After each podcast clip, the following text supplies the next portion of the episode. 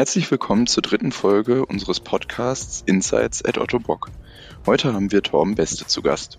Er ist Digital Learning Specialist bei Otto Bock in Duderstadt und gibt uns heute interessante Einblicke in seine jetzigen Tätigkeiten, seine Anfänge bei Otto Bock als Orthopädie-Technikmechaniker und berichtet über seinen Werdegang. Viel Spaß beim Hören.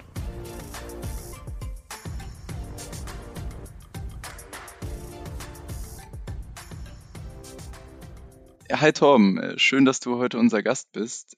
Marcel und ich kennen dich da mittlerweile ganz gut. Äh, magst du dich vielleicht unseren Hörerinnen und Hörern mal kurz vorstellen? Ja, vielen Dank, dass ich dabei sein darf. Ähm, ich bin Torben Beste, bin im Moment Digital Learning Specialist bei Otto Bock und habe aber 2012 meine Ausbildung bei Otto Bock begonnen. Also habe hier klassisch mit einer Ausbildung ins Unternehmen gestartet. Okay, wenn du schon das Thema Ausbildung jetzt ansprichst, mit welcher Ausbildung hast du denn bei Ottobock angefangen? Also als was hast du dich damals beworben? Ja, ich habe mich äh, beworben als Orthopädie-Techniker, damals noch Orthopädie-Techniker, heute ist es ja Orthopädie-Technik-Mechaniker und habe dann auch ja wirklich erfreulich ähm, eben den Zuschlag bekommen. Also hab, durfte ich ja anfangen was mich wirklich sehr, sehr gefreut hat. Und ich komme eigentlich aus der Region und ich hatte aber studiert ein bisschen außerhalb Maschinenbau. Ähm, es hat mir aber nicht so gefallen, weil es zu technisch war und deswegen hat es mich sehr gefreut, dass ich wieder in die Region äh, zurückziehen konnte, dadurch, dass ich bei Otto Bock dann anfangen durfte, die Ausbildung beginnen durfte. Und ja.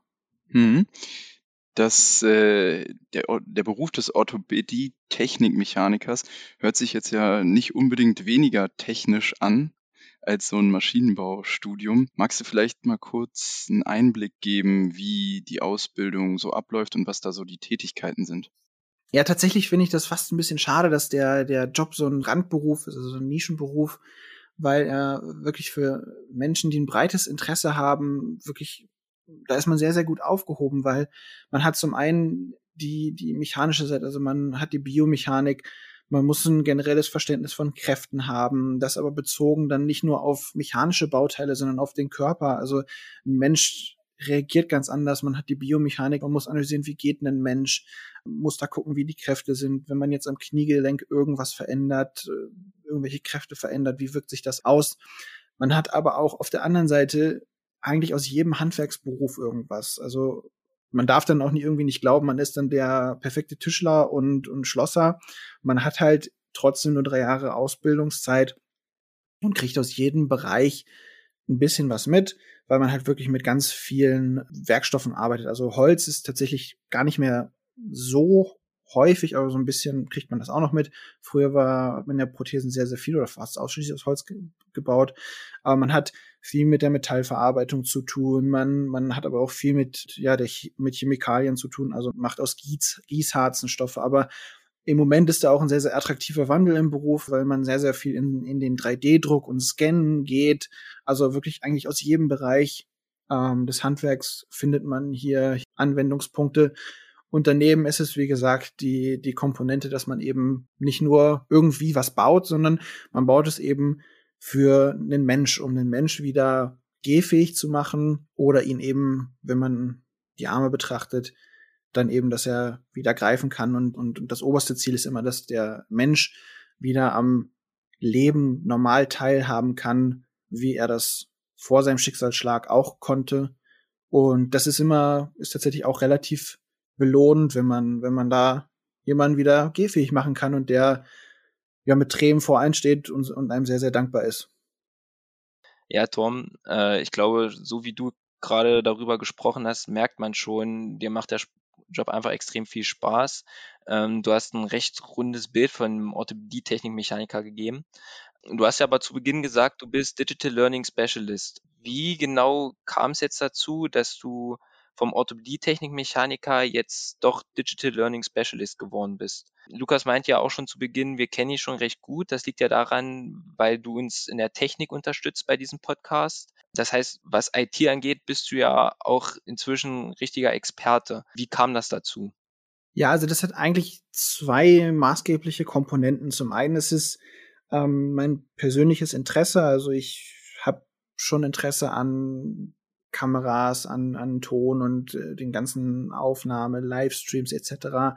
Und ähm, das hat mich halt schon dazu gebracht, dass ich als ins digitale Team hier von der Global Academy gewechselt bin. Denn ich habe im, im letzten Jahr, also tatsächlich, es war sogar schon 2019, habe ich angefangen, für die Global Academy ein ja, Livestream-Studio, also ein Studio, woraus man Livestreams senden kann, aufzubauen.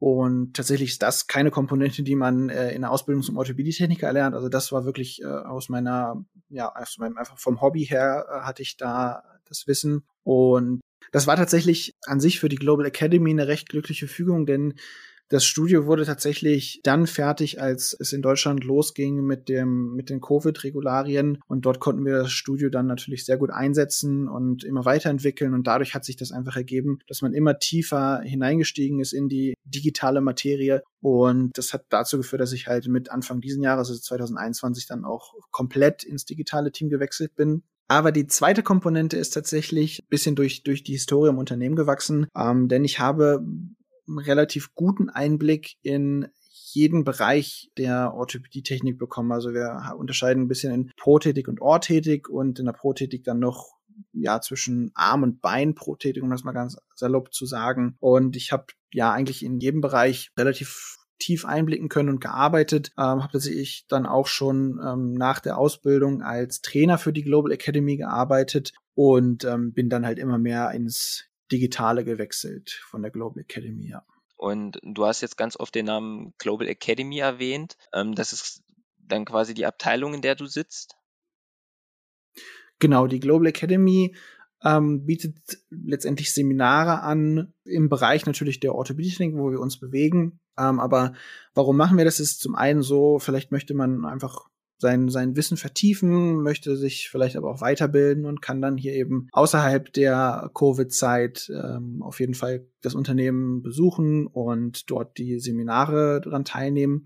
Aber auf der anderen Seite ist es natürlich so, dass wir hier, ich hatte es schon erwähnt, mit Menschen arbeiten. Somit ähm, muss man einfach einen gewissen Stand an Wissen vorweisen, bis man wirklich an den Mensch darf. Also letztendlich ist es per Gesetz, per Medizinproduktegesetz so geregelt, dass man für gewisse Produkte, weil die einfach so aufwendig sind, äh, muss man eine Zertifizierung ablegen. Und das ist eben der andere große Ast der Global Academy, dass wir hier eben die Möglichkeit bieten, über ein einwöchiges Seminar oder kurz Tagesseminar das Zertifikat für ein Produkt anlegen kann und dann eben per Medizinproduktegesetz erlaubt ist, dieses Produkt zu verbauen. Okay. Und ähm, du als Digital Learning Specialist bist dann jetzt quasi dafür zuständig, dass die Seminare aufgesetzt werden, beziehungsweise dass die gerade jetzt zu Corona-Zeiten, wenn alles digital abläuft, dass die digitale Technik dann in dem Rahmen funktioniert. Ja, fast. Also tatsächlich das ganze ja, das Management und die Organisation drumherum, also quasi das dafür sorgen, dass die Teilnehmer Hotelzimmer hier haben, dass, dass der Trainer eine Agenda hat, etc. Das macht tatsächlich eine andere Abteilung wir sind, also im Digitalen sind zum einen dafür zuständig, natürlich, dass ja jetzt gerade in Covid-Zeit natürlich die, die Online-Trainings laufen, also dass, dass wir da eine Basis schaffen, das hatte ich ja schon erwähnt, die Basis in dem Fall, dass wir eben uns ein Studio aufgebaut haben, ähm, aber dass wir auch da die Trainer unterstützen, dass, dass die sich komplett auf ihren Inhalt konzentrieren können und wir dann da sie dabei unterstützen, in dem Sinne, dass wir sie abfilmen dabei und dann den Livestream aufsetzen. Aber eben auch, dass wir sie in dem Bereich Schulen vielleicht dazu hinarbeiten, dass sie das irgendwann mal selber können, also selbstständig das aufsetzen. Ähm, aber andere Punkte sind der Internetauftritt ähm, der Global Academy, also Internetseiten, wie, wie entwickelt man sich in der Zukunft aber auch ähm, das Learning Management System verwalten oder aufsetzen und äh, dann nebenbei eben auch, dass man E-Learnings entwickelt, also Online-Trainings aufsetzt, ähm, von, von A bis Z, sage ich mal. Also das ist halt wirklich das Attraktive auch, dass man sie abfilmt, aber dann auch gleichzeitig ins System hochlädt und am Ende auch guckt, ob die Teilnehmer das wirklich sich angeschaut haben oder nur schnell durchgeklickt. Ja, zeigt vielleicht auch, was, also dein Werdegang, Torben, zeigt ja auch, was so für Möglichkeiten in unserem Unternehmen bestehen. Also du hast angefangen als Techniker, der sozusagen am Menschen gearbeitet hat und bist jetzt so ein bisschen mehr deinem Hobby auch gefolgt und Richtung IT äh, da gegangen. Also sehr spannender und äh, interessanter Werdegang auf jeden Fall. Ja, es ist einfach so, dass man in jedem Bereich davon profitiert, wenn, wenn man jemanden hat, der da ein Vorwissen hat. Und äh, deswegen ist, ist das in jedem Bereich des Unternehmens, ähm, wird man gern gesehen, wenn man das Vorwissen mitbringt. Also wenn man die Ausbildung bei Otto Bock jetzt zum OTM macht, bedeutet das nicht, dass man dann am Ende nur ähm, in der Schiene bleibt. Also man kann sich dann wirklich weiterentwickeln durch Studium in eine gewisse Richtung, sein Meisterabschluss oder auch einfach Interessen wie bei mir, dass man sich da in eine gewisse Richtung entwickelt, ja. Ja, Tom, das hört sich alles sehr, sehr interessant an. Dann lass uns doch vielleicht nochmal kurz auf deine Ausbildung an sich äh, zurückkommen. Was ist dir da besonders in Erinnerung geblieben? Beziehungsweise kannst du vielleicht kurz sagen, was du neben der Berufsschule, die du ja sicherlich hattest, was da so im Betrieb dein Alltag war? Ja, tatsächlich sind mir da zwei Dinge sehr positiv in Erinnerung geblieben. Ähm, zum einen hatte ich die Chance, an der International OMP School ähm, mitzuarbeiten, ein komplettes Jahr, also ein Jahr lang äh, hier wie die Studenten ähm, das Jahr zu besuchen und was da einfach toll war, dass man ähm, das komplette Jahr dann auf Englisch äh, quasi gearbeitet hat. Also man konnte ja auch seine Sprachkenntnisse weiterentwickeln. Und das hat mich dann tatsächlich im Anschluss weitergebracht, denn äh, bei Otto Bock hat man im Bereich der OTMs die Möglichkeit, im Ausland ein, eine gewisse Zeit der Ausbildung zu arbeiten, weil Otto Bock einfach sehr international ist. Und ich hatte dort die Möglichkeit, für zwei Monate nach Brasilien zu gehen und hier in verschiedenen Standorten, äh, Rio de Janeiro, Sao Paulo und im Hauptstandort in Valinhos zu arbeiten und das war natürlich eine super, ja, super Chance und echt eine tolle Zeit, dort auch mal ein anderes Land so intensiv kennenzulernen über zwei Monate. Okay. Ja, Tom, auf jeden Fall sehr, sehr interessant. Äh, und ich glaube, man hört das wie viel du eigentlich einfach zu reden bzw. zu erzählen hast. Ähm, ich würde sagen, da kommen wir einfach am besten in einer späteren Folge nochmal auf dich zurück, dass wir dich einfach nochmal als Gast einladen. Wir würden aber gerne auch trotzdem unser Format weiterführen, was wir letzte Folge eingeführt haben, und zwar drei Dinge, die. Und bei dir diese Woche wären das in dem Fall drei Dinge, die du an Duderstadt äh, am besten findest. Tatsächlich ähm, muss ich lächeln, weil der erste Punkt wäre tatsächlich die, der mir so direkt einfällt, ist die Pizza hier. Also im Pizzahaus in Duderstadt kann man wirklich grandiose Pizza essen und das halt auch über über einen langen Zeitraum jetzt schon, wo sie da sind. Und äh, ich gleich schon gesagt, ich werde nicht von denen bezahlt. Ist kein Product Placement hier. Und dann ist es so, dass ähm, ich bin in keiner Großstadt aufgewachsen, aber ähm, schon in einer größeren Stadt und habe dann auch studiert in einer relativ großen Stadt. Und es ist natürlich ein bisschen alles sehr wuselig, alles laut. Und hier, das finde ich tatsächlich eine klasse Sache, dass das hier dann auch gerade nachts wirklich einfach man, man nichts hört, außer die Tiere in der Natur. Also, dass es hier relativ still ist. Und auf der anderen Seite, dass man hier wirklich toll hm, Sport treiben kann, laufen gehen kann, Fahrrad fahren, ähm, weil man hier eben direkt in der Natur ist. Mit dem Pizzahaus auf jeden Fall auch ein guter Tipp, kannte ich so auch noch nicht. Doch, kann ich auch nur zurückgeben. Wie gesagt, die Rucola-Pizza, die nehme ich auch jedes Mal. Sehr schön. Okay, ähm, dann auf jeden Fall vielen, vielen Dank, Torm, dass du dir die Zeit genommen hast, ähm, diesen Podcast mit uns aufzunehmen. Und wie gesagt, wir werden bestimmt zu einer späteren Folge auf jeden Fall nochmal auf dich zurückkommen. Sehr gerne, ich würde mich freuen, ja. Danke, dass du dabei warst, Torben. Ähm, eine schöne Restwoche noch für dich. Ja, danke schön, euch auch.